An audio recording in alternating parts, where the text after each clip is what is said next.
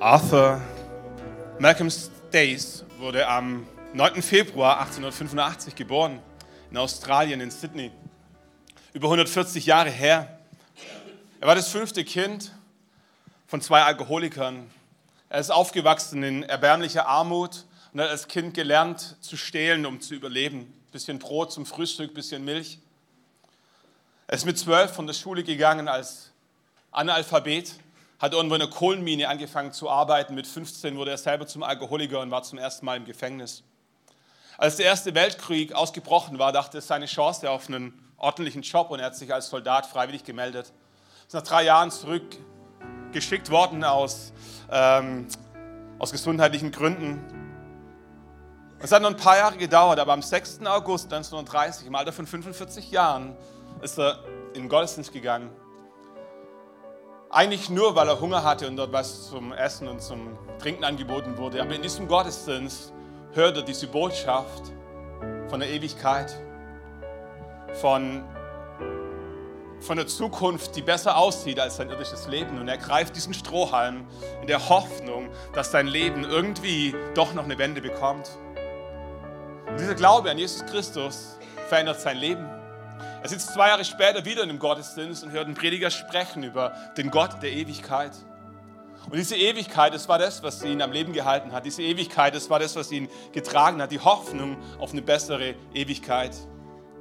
Und der Prediger steht vorne auf der Kanzel und predigt, dass er am liebsten durch die Straßen von Sydney gehen würde, Menschen schütteln und sie mit der Ewigkeit konfrontieren würde sie herausfordern, sich zu positionieren, wo sie die Ewigkeit verbringen wollen.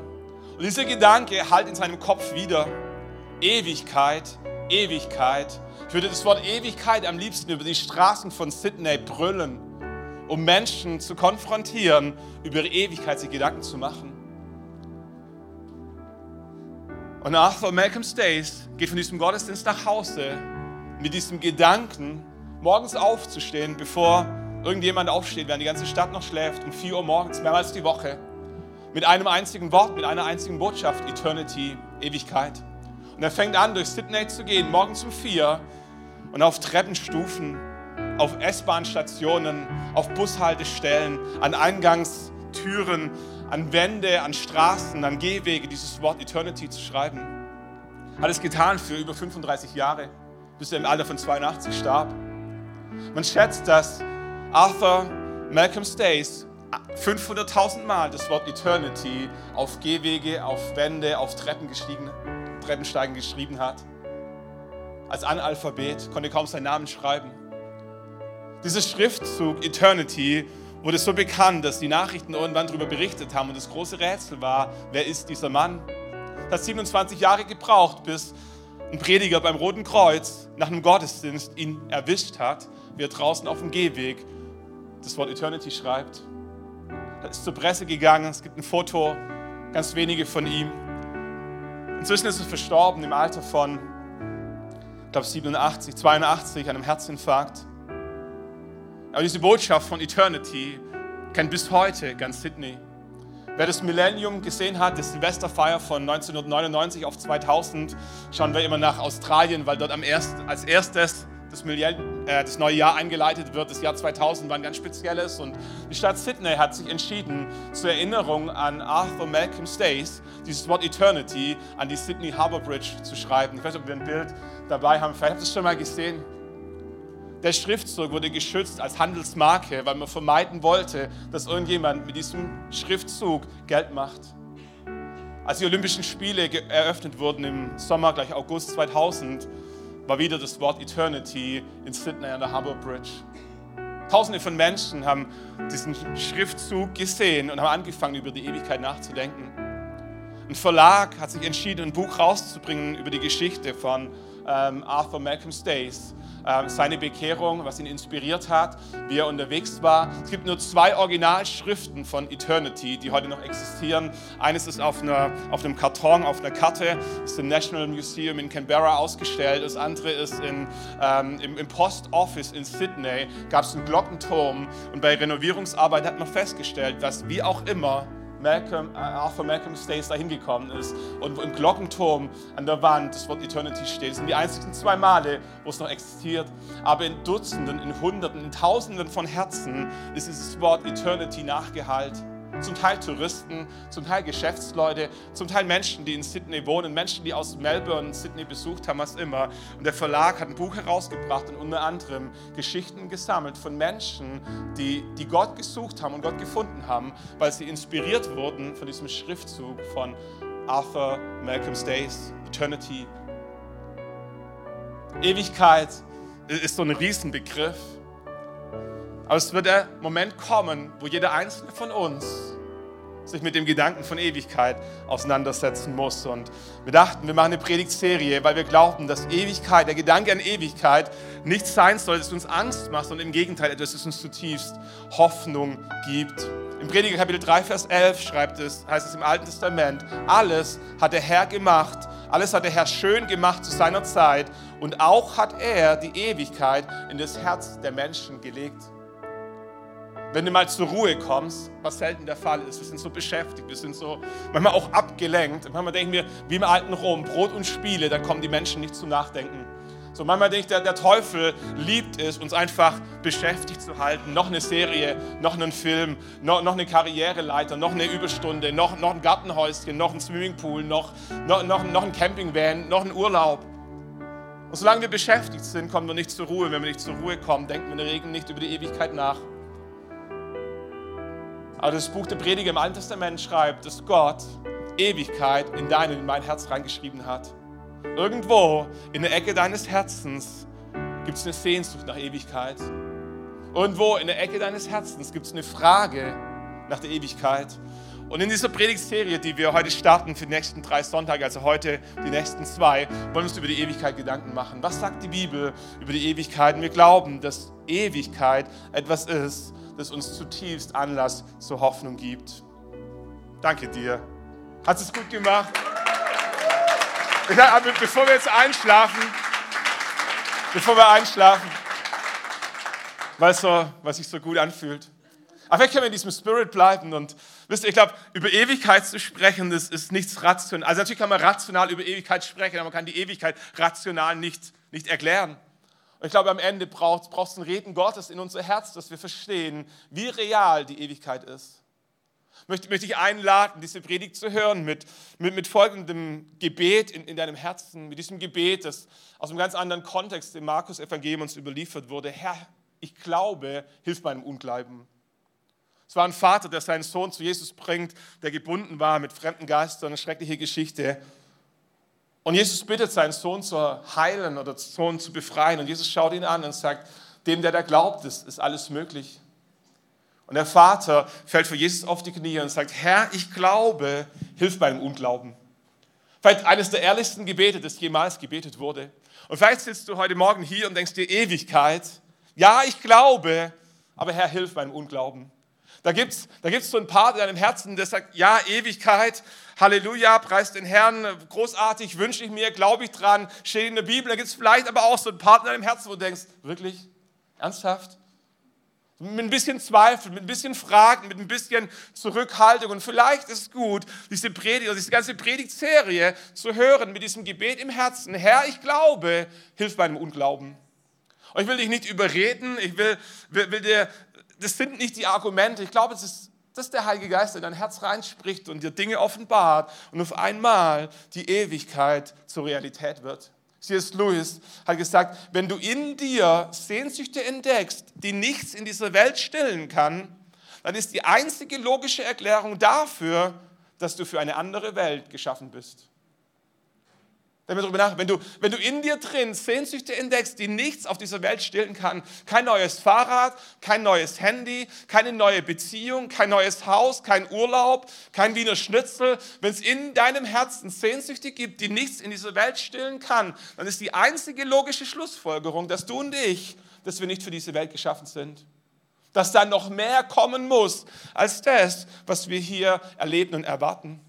Hochinteressant, das Wort Ewigkeit, wenn du es einfach mal googelst, ähm, Häufigkeit in der Bibel, kommt 144 Mal am häufigsten in den Psalmen vor. Und ich dachte mir, warum kommt das Wort Ewigkeit am meisten in den Psalmen vor? Es gibt 150 Psalmen und 144 Mal kommt das Wort Ewigkeit in den Psalmen vor. Das heißt im Schnitt nahezu in jedem Psalm. Und ich dachte mir, scheinbar ist Ewigkeit eine Frage, ist Ewigkeit eine Sehnsucht, ist Ewigkeit ein Bedürfnis in dem Herzen von jedem einzelnen Menschen. Die Psalmen sind gesungene Gebete formulierte Gebete, manchmal Klagepsalmen, manchmal Dankespsalmen, manchmal Trostpsalmen. Aber was wir feststellen, wenn Menschen anfangen, zu Gott zu beten, scheint Ewigkeit das Thema Nummer eins zu sein. Ewigkeit ist das, was uns Trost gibt. Ewigkeit ist das, was uns Hoffnung gibt. Offenbarung, das Buch der Offenbarung spricht von glückselig. Kannst vielleicht das Wort glückselig aus der Bergpredigt im Matthäus-Evangelium? Glückselig sind die Armen, denn sie werden. Glückselig sind die Friedenstifter, denn sie werden. Glückselig ist so, so ein Glück, das, das nur Gott schenken kann. Ein Glück, das nicht, nicht von Geld, nicht von einer Beförderung, nicht von einem Häuschen, nicht von, nicht von einem vollen Bauch. Glück in einer anderen Dimension.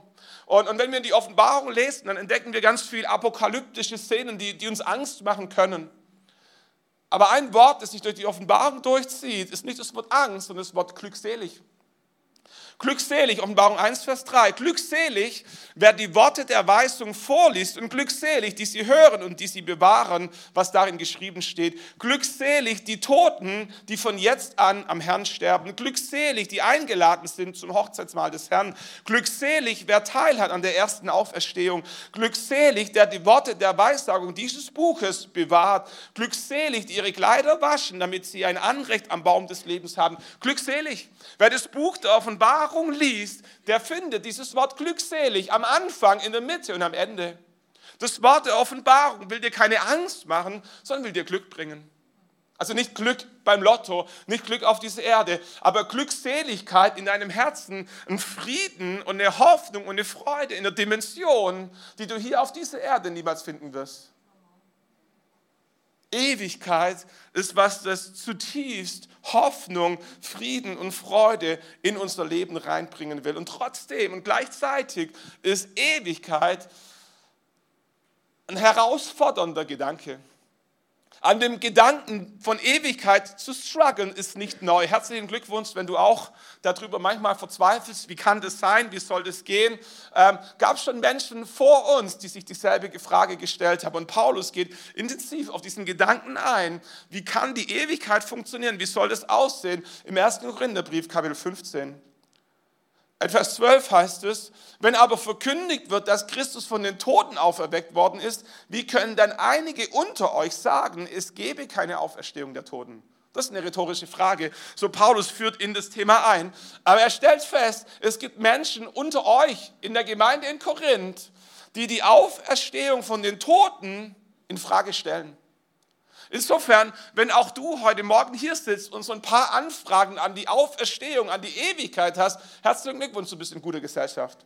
Paulus schreibt diesen Brief nicht an, an Atheisten, an ein paar Philosophen oder an ein paar Naturwissenschaftler, die den Glauben hinterfragen. Paulus spricht an gläubige Menschen. Paulus schreibt an die Gemeinde in Korinth. Und ich weiß nicht, aus welcher Ecke, aus welcher Perspektive diese Fragestellung kam, aber ich denke mir, in, in jeder Gemeinde, und jetzt gar, gar nicht vorwurfsvoll, gibt es so ein paar, mir ist kein besserer Begriff eingefallen, so ein paar Wohlfühlchristen. Die glauben an Gott, weil es sich gut anfühlt. Vielleicht gehörst du auch dazu ist auch keine Schande. Ähm, so, es gibt Christen, die glauben an Gott, weil es sich gut anfühlt. Du kommst am Sonntagmorgen zum Gottesdienst, du bist niedergeschlagen, du bist herausgefordert und du hörst eine ermutigende Botschaft, du hörst wohltuende Musik, du triffst freundliche Menschen, es gibt noch einen Kaffee und du gehst ermutigt und fröhlicher nach Hause, als du gekommen bist. Großartig. Du hast Fragen, wie du deine Kinder erziehst. Du gehst zur Kirche, du schaust in die Bibel, du bekommst Antworten, es funktioniert und denkst dir, großartig. Du, du, du struggles mit deinen Finanzen, du schaust in Gottes Wort, du bekommst Antworten, so dein Leben verändert sich, deine Beziehung wird wiederhergestellt und du denkst dir, das Beste, was mir je passiert ist, diese Christen zu treffen. Die sind so anders, sie bringen so einen neuen Vibe in mein Leben. So und du kommst als Wohlfühlchrist in Gottesdienst und denkst dir, das funktioniert, das ist gut. Aber die Sache mit der Auferstehung, die ist ein bisschen strange. Also das mit der Ehe, tolle Tipps. Mit den Finanzen habe ich ausprobiert, funktioniert. Ehrlich sein, gute Früchte. Nächstenliebe, hm, besser als gedacht. Aber der der Gedanke mit der Auferstehung, da sträubt sich irgendwas in dir. Wohlfühlchristen. Vielleicht waren es auch so ein paar Thomas-Christen. Wir kennen Thomas als den Zweifler, der ihn da gefehlt hat, als, als Jesus nach der Auferstehung den Jüngern erschienen ist. Und Thomas sagt, ich kann es nicht glauben, es sei denn, ich habe es mit eigenen Augen gesehen. Vielleicht stehst du da und denkst dir, die Sache mit der Auferstehung, ich würde sie liebend gerne glauben, aber ich kann es erst glauben, wenn wieder einer zurückgekommen ist. Wenn ich es mit eigenen Augen gesehen hat. Und Paulus verurteilt sowohl das eine als auch das andere überhaupt gar nicht, aber er stellt fest, es gibt diese Frage nach der Auferstehung, ob sie existiert und wie sie denn dann funktionieren soll. Die existiert und Paulus nimmt sich ein ganzes Kapitel Zeit, um den Menschen in Korinth zu helfen, eine Antwort zu finden auf diese Frage. Und ein Teil davon ist rational und ein Teil ist überrational. Aus, dieser, ähm, aus diesem Grund wieder die Einladung, diese Predigt beten zu hören und sagen, Herr, ich glaube, da ist so ein Funken, da ist so, da ist so eine Ecke in meinem Herzen, die, die hat angefangen zu glauben und gleichzeitig hilft meinem Unglauben, da wo noch Fragen sind, da wo noch Zweifel sind, offenbare du dich. Paulus dreht mal den Spieß um. In Vers 13, er sagt, wenn es keine Auferstehung der Toten gibt, theoretisch, wenn es keine Auferstehung der Toten gibt, dann ist auch Christus nicht auferweckt worden. Also sagt, lass uns, lass uns dann wenigstens ehrlich, lass uns wenigstens konsequent sein. Wenn Tote nicht von den Toten auferstehen, dann ist auch Jesus Christus nicht von den Toten auferstanden. Weil Jesus Christus war wahrer Gott, aber er war auch wahrer Mensch, 100% Gott und 100% Jesus hatte Durst, Jesus hatte Hunger, Jesus war müde, Jesus hatte Gefühle, Jesus starb an diesem Kreuz von Golgatha in dem Moment, wo sein Körper keine Kraft mehr hat, die Organe am Leben zu halten, genauso wie andere Menschen auch. Jesus war Mensch. Und wenn Tote nicht von den Toten auferstehen, dann ist Jesus Christus auch nicht von den Toten auferstanden. Vers 14. Ist aber Christus nicht auferweckt worden, so ist unsere Verkündigung leer, leer auch euer Glauben. Okay? Trinken. Ist aber Christus nicht auferweckt worden, so ist unsere Verkündigung leer, leer auch euer Glaube. Leer. Was bringt dir eine Flasche, die leer ist? Wir, haben ganz viele Flaschen, sorry, weil niemand verwirren. Wir sind gut versorgt hier. Ist irgendwie so ein Trend, junge Menschen laufen rum heute mit Flaschen, äh, so große, kleine, bunte, äh, und so, um ihre Wassermenge zu kontrollieren. Das ist alles großartig. Eine leere Flasche mit dir rumzutragen, ist so lange kein Problem, wie du keinen Durst hast. Das fällt auch niemandem auf kannst du einen halben Tag durchs Leben gehen mit einer leeren Flasche und alle denken, der schaut nach sich. Gut, gesund. Aber wenn der Moment kommt, wo du wirklich was zum Trinken brauchst, ist eine leere Flasche für die. Oh. Entschuldigung. Für die Katz.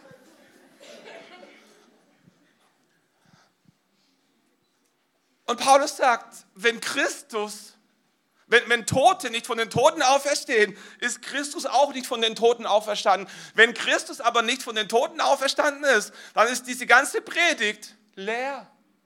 Die ist so lange gut, wie es dir gut geht. Diese Predigt, die sind so lange gut, wie du sie nicht brauchst. Die ist so lange gut, wie dein Leben auf Folge 7 funktioniert. Aber in dem Moment, wo dein Leben in eine Phase kommt, wo du Durst hast, wo, wo, du, wo du Substanz brauchst und nicht nur eine Hülle, in dem Moment wird Glaube leer. Da ist nichts da. Wenn, wenn Tote nicht von den Toten auferstehen, ist Christus nicht von den Toten auferstanden. Wenn Christus nicht von den Toten auferstanden ist, macht die Predigt in der Tiefe, in letzter Konsequenz, keinen Unterschied. Und wenn die Predigt keinen Unterschied macht, macht dein Glaube auch keinen Unterschied. Ist schön für gute Zeiten. Ist eine leere Flasche, die du spazieren tragen kannst. Aber in dem Moment, wo dein Leben in die Krise kommt, deine Ehe ans Limit, dein Arzt eine Analyse diagnostiziert, die Finanzen in Bach runtergehen, Menschen dir den Rücken kehren, Schuld dich übermannt, Sucht dich gefangen nimmt. In dem Moment ist dein Glaube leer.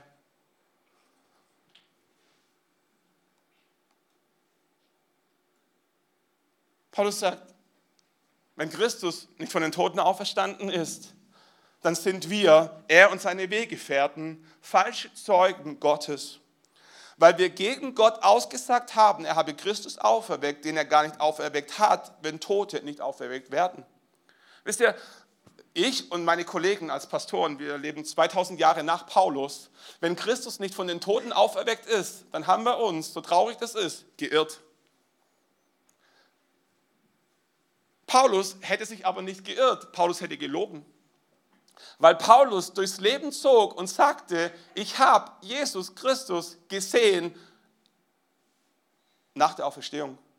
Er ist mir erschienen. So Paulus sagt, wenn Christus nicht auferstanden ist und die Menschen kannten Paulus, die Menschen kannten seine Lebensgeschichte, dann bin ich ein Lügner. Wenn Tote nämlich nicht auferweckt werden, dann ist auch Christus nicht auferweckt worden. Ist aber Christus nicht auferweckt worden, dann ist euer Glaube nichtig. Dann seid ihr noch immer in euren Sünden. Diese Hoffnung, dass Jesus Christus gekommen ist, deine Schuld zu vergeben, diese Last abzunehmen, diese Verdammnis, zerbröselt in dem Moment, wo Christus nicht von den Toten auferstanden ist. Das Ganze fällt zusammen wie ein Kartenhaus. Da bleibt nichts mehr übrig. Da bleibt nichts mehr übrig. Also sind auch die, die in Christus entschlafen sind, verloren. Weil wie oft du schon an einem Grab standst und das Einzige, was dich getröstet hast, ist zu wissen, dass du die Person eines Tages wiedersehen wirst. Weil wie oft du schon am Grab standst und was dir Trost gegeben hat, ist der Glaube zu wissen, dass es der Person im Himmel jetzt besser geht als zuvor. Paulus sagt, wenn Tote nicht von den Toten auferstehen, ist Christus nicht von den Toten auferstanden. Wenn Christus nicht von den Toten auferstanden ist, dann ist unsere Verkündigung leer, dann ist unser Glaube leer und dann sind all die, die vor uns entschlafen sind, verloren. Ohne Hoffnung, ohne Perspektive. Einfach nur 1,50 Meter tiefer. Da bleibt nichts mehr übrig von dem. Paulus sagt, wenn wir allein auf dieses Leben, wenn es die Ewigkeit nicht gibt und alles, alles, worum sich dein Leben dreht, dieses irdische Leben ist, sagt, wenn wir allein für dieses Leben, sag nicht, dass es schlecht ist, für dieses Leben an Jesus Christus zu glauben. Ist gut, Menschen zu helfen. Es ist gut, freundlich zu sein. Es wird deine Ehe schöner machen, wenn du liebevoll miteinander umgehst. Es ist gut, nicht zu lügen, weil Menschen, die lügen, ist nicht das Problem, dass irgendwann ihnen keiner mehr glaubt, sondern dass sie keiner mehr glauben, weil sie denken, alle anderen lügen auch. So, es macht Sinn, auch für dieses Leben an Gott festzuhalten, ihm nachzufolgen. Aber wenn das alles ist, wenn wir allein für dieses Leben unsere Hoffnung auf Christus gesetzt haben, dann sind wir die elendsten von allen Menschen. Wenn, wenn es keine Ewigkeit gibt, wenn Tote nicht von den Toten auferstehen, wenn Christus nicht von den Toten auferstanden ist, dann ist unsere Predigt Inhaltslehre, dann ist unser Glaube Inhaltslehre, dann sind die Verstorbenen verloren. Und du und ich, wir sind die Deppen der Nation. Da bleibt nichts mehr übrig. Es macht keinen Sinn, Jesus Christus nachzufolgen, wenn es keine Ewigkeit gibt. Es fällt zusammen wie ein Kartenhaus. Paulus sagt, dann lasst uns essen und trinken, denn morgen sind wir tot. Und jetzt kommt Vers 20, 1. Korinther Kapitel 20, 15 Vers 20. Nun aber, nun aber ist Christus von den Toten auferweckt worden. Paulus, nachdem er über Verse in Absätzen hinweg den Gedanken durchspielt, was wäre, wenn Tote nicht von den Toten auferstehen? Sagt, lass uns jetzt nochmal zurückgehen. Nicht in eine Philosophiestunde, sondern in eine Geschichtsstunde. Lass uns mal die Tatsachen anschauen. Und er sagt, die Tatsache aber ist, nun aber ist Christus von den Toten auferweckt worden, als Erstling derer, die entschlafen sind. Das ist nicht ein philosophischer Gedanke, das ist eine historische Tatsache. Als Jesus Christus starb am Kreuz von Golgatha, bebte die Erde es war eine Sonnenfinsternis. Der Vorhang im Tempel zerriss, die Gräber gingen auf und auf einmal wurden Tote zum Leben erweckt und Menschen sahen ihren Onkel, ihre Tante, wen immer, von früher in Jerusalem rumlaufen und drei Tage später gesellte sich Jesus Christus zu ihnen. Begegnete den Jüngern, begegnete den anderen. Petrus steht in Jerusalem auf dem Marktplatz, predigt, dass Jesus Christus von den Toten auferweckt ist, in derselben Stadt, wo Jesus 50 Tage vor Pfingsten gekreuzigt wurde. Es wäre ein einfaches gewesen für die Schriftgelehrten und die Pharisäer, diesen Glauben zu unterbinden. Sie hätten einfach nur den Leichnam noch einmal rausholen müssen. Konnten sie aber nicht. Warum? Weil er nicht mehr da war. Warum war er nicht mehr da? Weil Jesus Christus von den Toten auferstanden ist. Das ist nicht eine Philosophie, das ist nicht ein Strohhalm für ein paar arme Menschen, die ansonsten verzweifeln würden. Das ist historischer Fakt. Paulus lebte zu dieser Zeit und sagt, nun aber ist Christus von den Toten auferstanden. Denn er sagt, ich habe euch vor allen Dingen weitergegeben, was auch ich empfangen habe, nämlich, dass Christus gestorben ist für unsere Sünden gemäß den Schriften, dass er begraben wurde, dass er am dritten Tage auferweckt worden ist gemäß den Schriften, das kommt, und dass er Petrus, Kephas, erschien und dann den Zwölfen. Danach erschien er mehr als 500 Brüdern auf einmal, von denen die meisten noch leben, einige aber entschlafen sind. Mit anderen Worten, wenn du mir nicht glaubst, fahr nach Jerusalem, ich gebe dir 500 Adressen, manche sind dann verstorben, da musst du mit den Kindern sprechen, aber die allermeisten leben noch. Und du kannst dich fragen, wann, wie und wo sie Jesus Christus nach der Auferstehung persönlich begegnet sind. Danach Danach erschien er Jakobus, dann allen Aposteln. Zu allerletzt aber ist er auch mir erschienen, mir der Missgeburt. Ich bin nämlich der Geringste unter den Aposteln, der es nicht wert ist, Apostel genannt zu werden. Warum? Weil ich Gemeinde Gottes verfolgt habe. Der Gedanke, dass Tote von den Toten auferstehen, basiert auf der historischen Tatsache, dass Jesus Christus von den Toten auferstanden ist. Und diese historische Tatsache, sagt Paulus, ist nachprüfbar. Menschen leben noch, die es gesehen haben. Und die Frage nach der Ewigkeit klärt sich in dem Moment, wo du in deinem Herzen glauben kannst, dass Jesus Christus von den Toten auferstanden ist. Weil wenn Jesus Christus von den Toten auferstanden ist, ist nicht mehr weit zu glauben, dass andere Tote auch von den Toten auferstehen, dass du auch von alles beginnt, alles entscheidet sich an der einen Frage, ist Jesus Christus immer noch im Grab oder ist er von den Toten auferstanden? Zerbricht dir nicht den Kopf über die Ewigkeit, wie lang die ist und wie die aussieht und all diese Geschichten. Alles steht und fällt mit der Gewissheit in deinem Herzen, dass Jesus Christus von den Toten auferstanden ist. Paulus sagt, sein Geist gibt unserem Geist Zeugnis, dass wir Kinder Gottes sind. Wenn du weißt, wenn du weißt, dass du weißt, dass dein Vater im Himmel sitzt und dass du ein Kind Gottes bist, dann wird die Ewigkeit einfacher. Nicht erklärlich, Auf einmal kannst du glauben, dass die Ewigkeit existiert. So einfach wie ein Kind glaubt, dass der Kühlschrank sich von alleine füllt, wenn Papa und Mama noch zu Hause sind. Das ist nicht schwer. Wenn du weißt, dass Papa und Mama dich lieben, dann ist nicht schwer zu glauben, dass es morgen noch was zum Essen geben wird. So, ich möchte Mut machen. Paulus, Paulus hatte eine Gottesbegegnung. Paulus war ein Christenhasser und in Christenverfolgung und er reist nach Damaskus, um Christen ins Gefängnis zu werfen, weil er diesen Glauben ausrotten wollte. Und auf diesem Weg nach Damaskus erscheint ihm ein helles Licht und das Licht spricht zu ihm und sagt, Paulus, Paulus, was verfolgst du mich? Und Paulus antwortet und sagt, wer bist du? Und die Stimme aus diesem Licht spricht zu ihm, ich bin Jesus Christus, der, den du verfolgst. Paulus fällt zu Boden, er ist blind, sie führen ihn fort in das nächste Dorf und er sitzt für drei Tage in diesem Dorf, kann nichts tun, außer nachdenken. Ich wäre so gern dabei gewesen. Ich würde so gerne wissen, was Paulus in diesen drei Tagen alles durch den Kopf gegangen ist. Aber in diesen drei Tagen wurde Paulus bewusst, dass dieser Jesus Christus, den er verfolgt, tatsächlich von den Toten auferstanden ist. Und diese Begegnung mit Gott verändert sein ganzes Leben. Vers 30 sagt er, wir, ich und meine Weggefährten, warum begeben wir uns stündlich in Gefahr? Paulus war auf Missionsreise, Schiffbruch, ausgepeitscht, verfolgt, im Gefängnis. Paulus hat so viel Strapazen auf sich genommen. Er sagt, warum? Warum sollte ich mich stündlich in Gefahr bewegen? Tag und Tag für Tag sterbe ich, so wahr ihr, liebe Brüder und Schwestern in Christus Jesus, unserem Herrn, mein Ruhm seid. Wenn ich nach Menschenweise zu euch rede, bloß als sterblicher Mensch in Ephesus mit wilden Tieren gekämpft hätte, was hätte ich davon? Paulus sagt, denk doch mal nach. Ich war der größte Christenhasser und der größte Christenverfolger, der auf diesem Planeten rumläuft. Warum um alles in der Welt soll ich mich stündlich jetzt in Gefahr begeben, Jesus Christus als den Auferstandenen zu predigen? Warum soll ich in Ephesus mit Tieren kämpfen, wenn Jesus Christus nicht von den Toten auferstanden ist? Fakt ist, er ist von den Toten auferstanden und ich habe ihn gesehen. Diese Gottesbegegnung, dieser Moment, wo du Jesus in dein Leben einlädst, vielleicht hast du keine visuelle Erscheinung, aber in diesem Moment, wo du sagst, Herr Jesus, wenn es dich gibt, komm in mein Leben. Vergib mir meine Schuld, hilf dir nachzufolgen. Dieser Moment verändert alles in deinem Leben. Wenn du weißt, dass du ein Kind Gottes bist, ist es einfach zu glauben, dass der Vater im Himmel eine Wohnung für dich in Ewigkeit vorbereitet hat.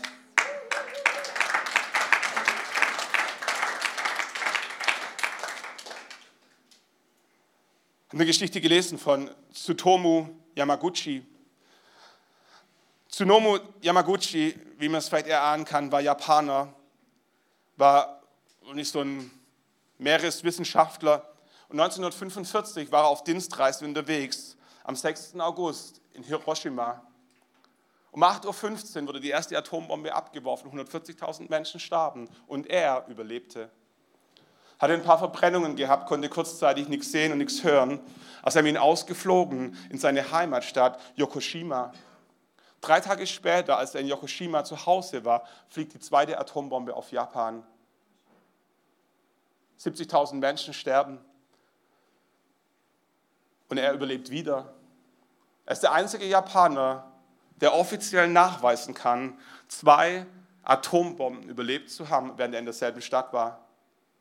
Er lebte daraufhin weitere 65 Jahre und starb im Alter von 93 im Jahr 2010. Was mir durch diese Geschichte bewusst geworden ist, du kannst in deinem Leben so viel Glück haben, wie du willst. Die Sterblichkeitsquote auf diesem Planeten liegt immer noch bei 100 Prozent.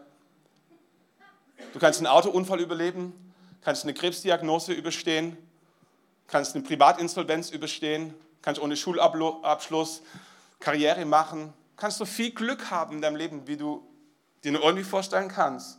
Aber am Ende wirst du eines Tages den letzten Atemzug machen und sterben.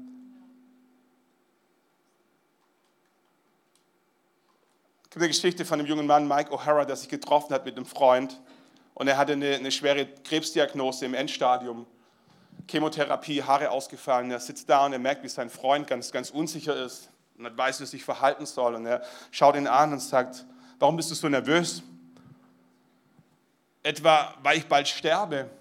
Und der Freund nickt und er schaut ihn an und sagt, Ken, der einzige Unterschied zwischen dir und mir ist, dass Gott mir gesagt hat, wann ich sterben werde. Aber sterben werden wir beide. Tod, Tod ist ein Fakt.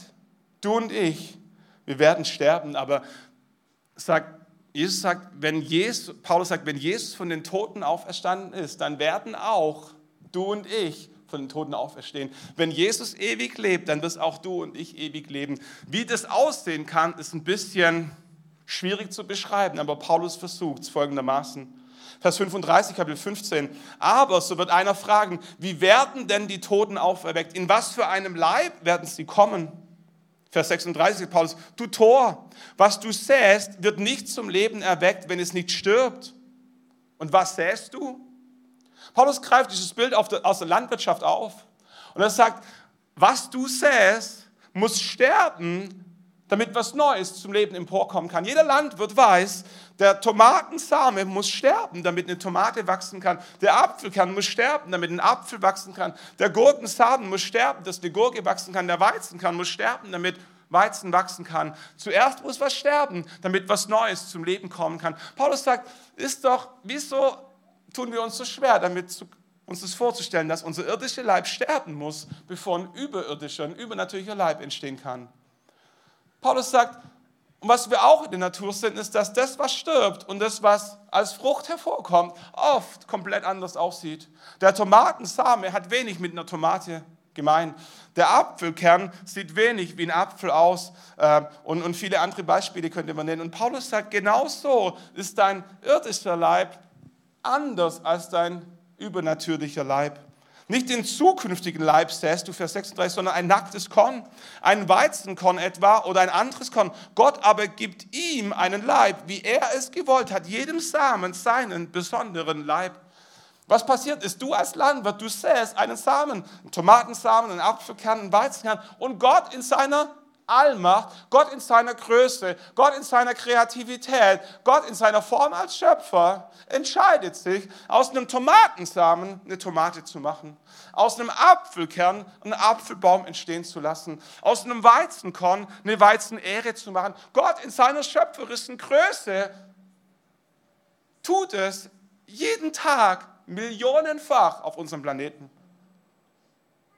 Das heißt, für Gott ist es ein kleines, aus dem Samen eine Frucht zu machen, die anders aussieht. Paulus sagt, nicht alles Fleisch ist dasselbe Fleisch. Jetzt wird spannend.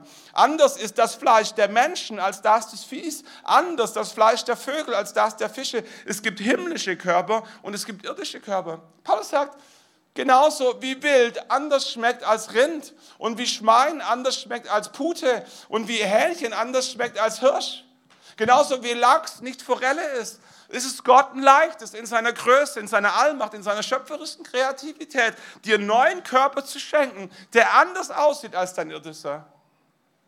Ohne zu sagen wie, genau, aber der Fakt, dass sollte uns eigentlich als denkende Menschen nicht überraschen. Wenn Gott so viele verschiedene Fleischsorten kreieren kann, warum sollte Gott nicht in der Lage sein, dir einen überirdischen, einen übernatürlichen Leib für die Ewigkeit vorzubereiten? Paulus sagt, Anders ist der Glanz der himmlischen als der der irdischen. Anders ist der Glanz der Sonne als der Glanz des Mondes. Wieder anders ist der Glanz der Sterne, denn ein Himmelskörper unterscheidet sich vom anderen durch seinen Glanz. Gott ist so groß, dass wir es nicht vorstellen können. Und in seiner Größe, in seiner Allmacht hat er sich entschieden, dass die Sonne anders scheint wie der Polarstern, dass die Milchstraße anders aussieht wie der große Wagen, dass der Mond reflektiert und dass Gott in seiner Allmacht kreiert, was und wie er will. So, sagt Paulus, verhält es sich auch mit der Auferstehung der Toten. Gesät wird in Vergänglichkeit, auferweckt wird in Unvergänglichkeit. Gesät wird in Niedrigkeit, auferweckt wird in Herrlichkeit. Gesät wird in Schwachheit, auferweckt wird in Kraft. Gesät wird ein natürlicher Leib, auferweckt wird ein geistlicher Leib. Wenn es einen natürlichen Leib gibt, dann gibt es auch einen geistlichen. Ob du es dir vorstellen kannst oder nicht. Aber Gott in seiner Allmacht Gott in seiner Kreativität ist Ding in der Lage, Dinge neu zu formen und Gott ist in der Lage, Dinge abzugraden.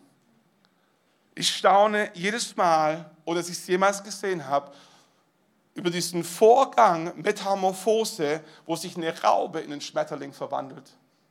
Das geht eigentlich nicht.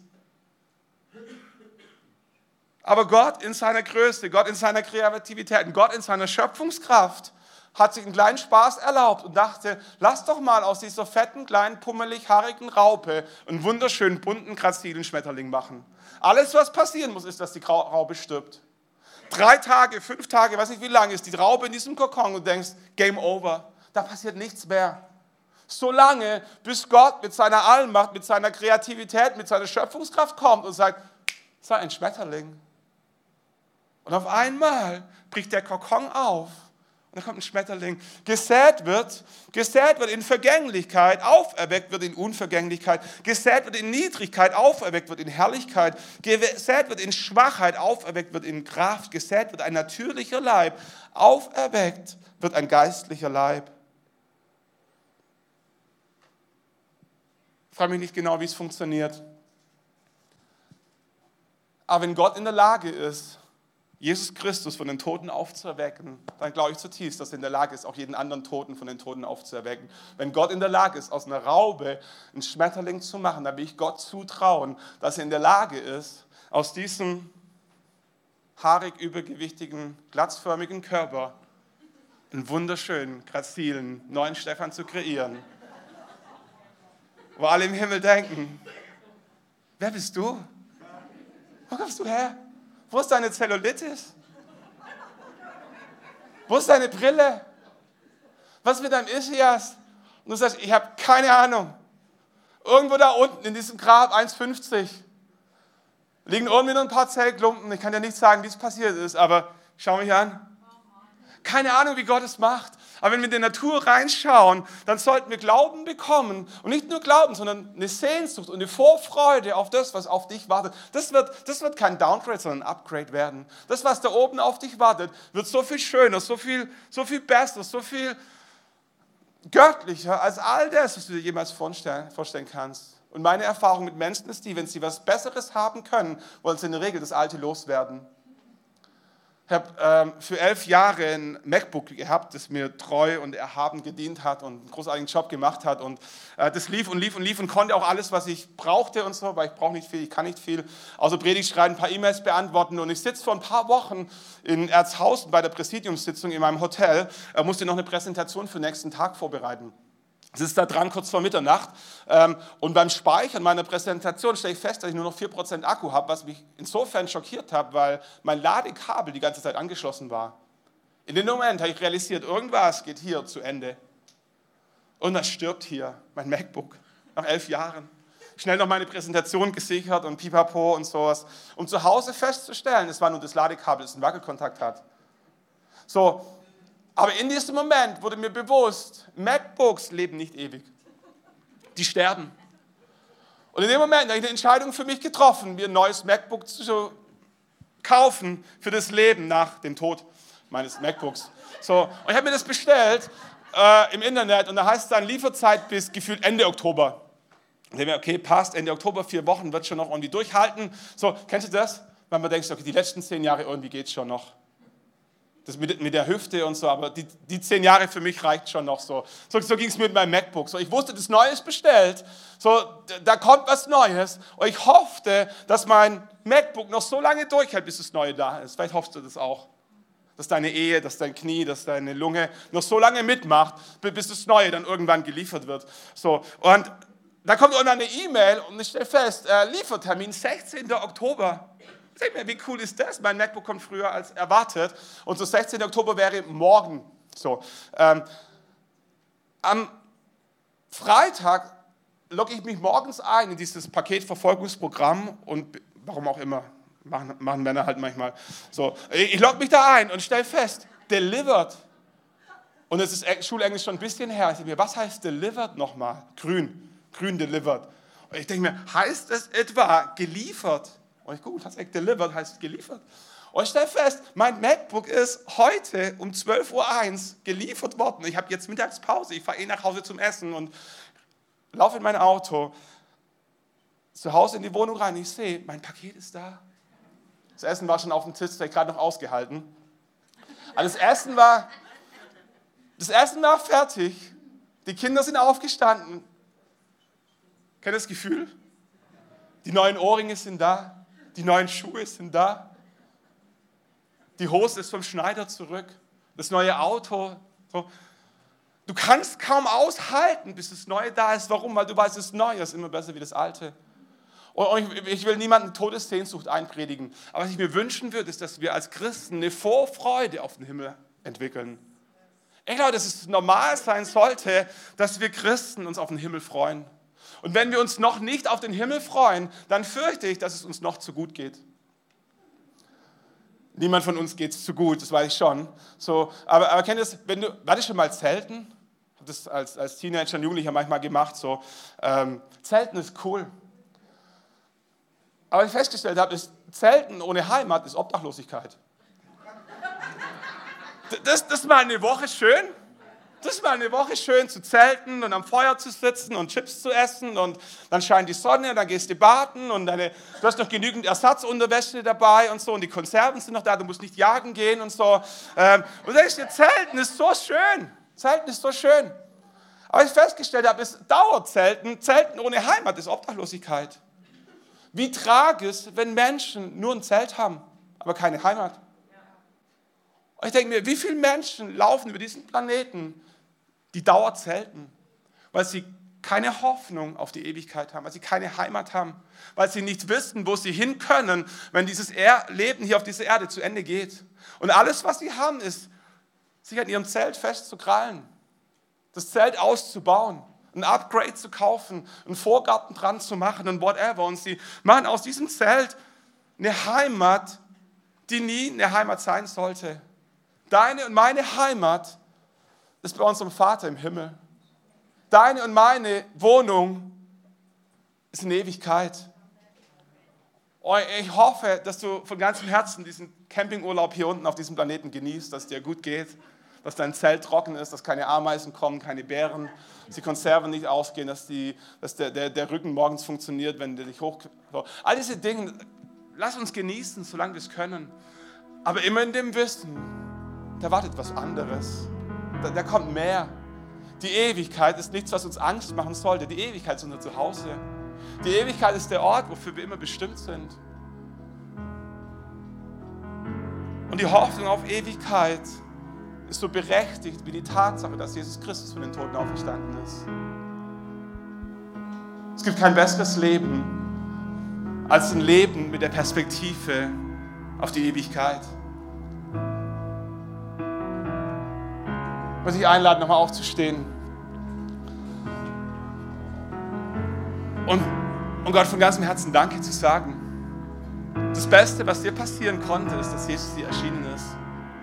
Wie damals Petrus, den Aposteln, den anderen, dass Jesus in dein Leben kam, dass du dein Herz geöffnet hast und sagst, Gott, vergib mir meine Schuld. Dass dein Geist, deinem Geist Zeugnis gibt, dass du ein Kind Gottes bist. Dass dein Name im Buch des Lebens steht. Dass deine Wohnung vorbereitet ist. Ich frage mich nicht ganz genau, wie das aussehen wird, dass, dass Menschen von 1,50 Meter unter der Erde in die Ewigkeit entrücken. Ich weiß nicht mal, wo die Ewigkeit ist. Aber ich habe Glauben. Ich habe Glauben, dass der Gott, dass der Gott, der Jesus von den Toten auferwecken konnte, auch mich von den Toten auferwecken wird. Ich habe Glauben, dass der Gott, der aus einer Raupe einen Schmetterling machen wird, aus meinem überalterten Körper was Neues, Frisches, Übernatürliches machen wird. Ich habe Glauben, dass der Gott, der aus dem Apfelkern einen Apfelbaum, der aus dem Tomatensamen eine Tomate machen kann. Ich habe Glauben, dass dieser Gott in seiner Allmacht, in seiner Kreativität, in seiner Schöpferkraft in der Lage ist, dir und mir einen neuen, übernatürlichen Körper zu schenken. Und die Ewigkeit ist das Beste, was dir jemals passieren konnte. Glückselig, glückselig, wer dieses Buch liest. Glückselig, wer Teil hat an der Hochzeit des Lammes. Glückselig. Die Offenbarung ist ein Buch voller Glück, voller Freuden, voller Friede, voller Hoffnung, voller Zuversicht. Lass uns gemeinsam singen. Die Ewigkeit ist mein Zuhause.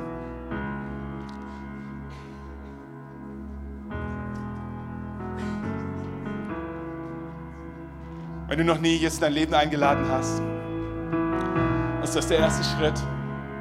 Deine ganze Ewigkeit, dein ganzes Leben bekommt eine neue Ausrichtung in dem Moment, wo Jesus Christus der Herr in deinem Leben ist. Nicht nur, nicht nur als ein Tröster, nicht nur als ein Versorger, nicht nur als ein Arzt, sondern als der Herr aller Herren, der König aller Könige, derjenige, der auf dem Thron sitzt, dem gegeben ist alle Gewalt im Himmel und auf Erden. Dein Leben wird sich radikal verändern, wenn Jesus Christus Teil deines Lebens ist. Aus Dauerzelten, aus Obdachlosigkeit wird eine Reise werden, die in deiner himmlischen Heimat endet. Wenn du noch nie Jesus in dein Leben eingeladen hast, dann sprich dein eigenes Gebet aus. Sag, Jesus, komm in mein Leben. Vergib mir meine Schuld. Ich glaube, dass du der Sohn Gottes bist. Ich glaube, dass du Mensch geworden bist und dass du gestorben bist für meine Schuld möchtest du mich in Anspruch nehmen. Vergib mir meine Schuld und hilf mir, dir nachzufolgen. Ich möchte dein Kind sein. Und die Bibel sagt, dass Freude im Himmel ist über jeden Sünder, der Buße tut. Und jeder, der ein Kind Gottes ist und dessen Name im Buch des Lebens steht, der hat eine neue Perspektive für sein Leben. Die Ewigkeit ist sein Zuhause all diejenigen, deren Name im Buch des Lebens steht, können wir gemeinsam voller Freude, voller Dankbarkeit diesem Gott nochmal zusingen. Die Ewigkeit ist mein Zuhause.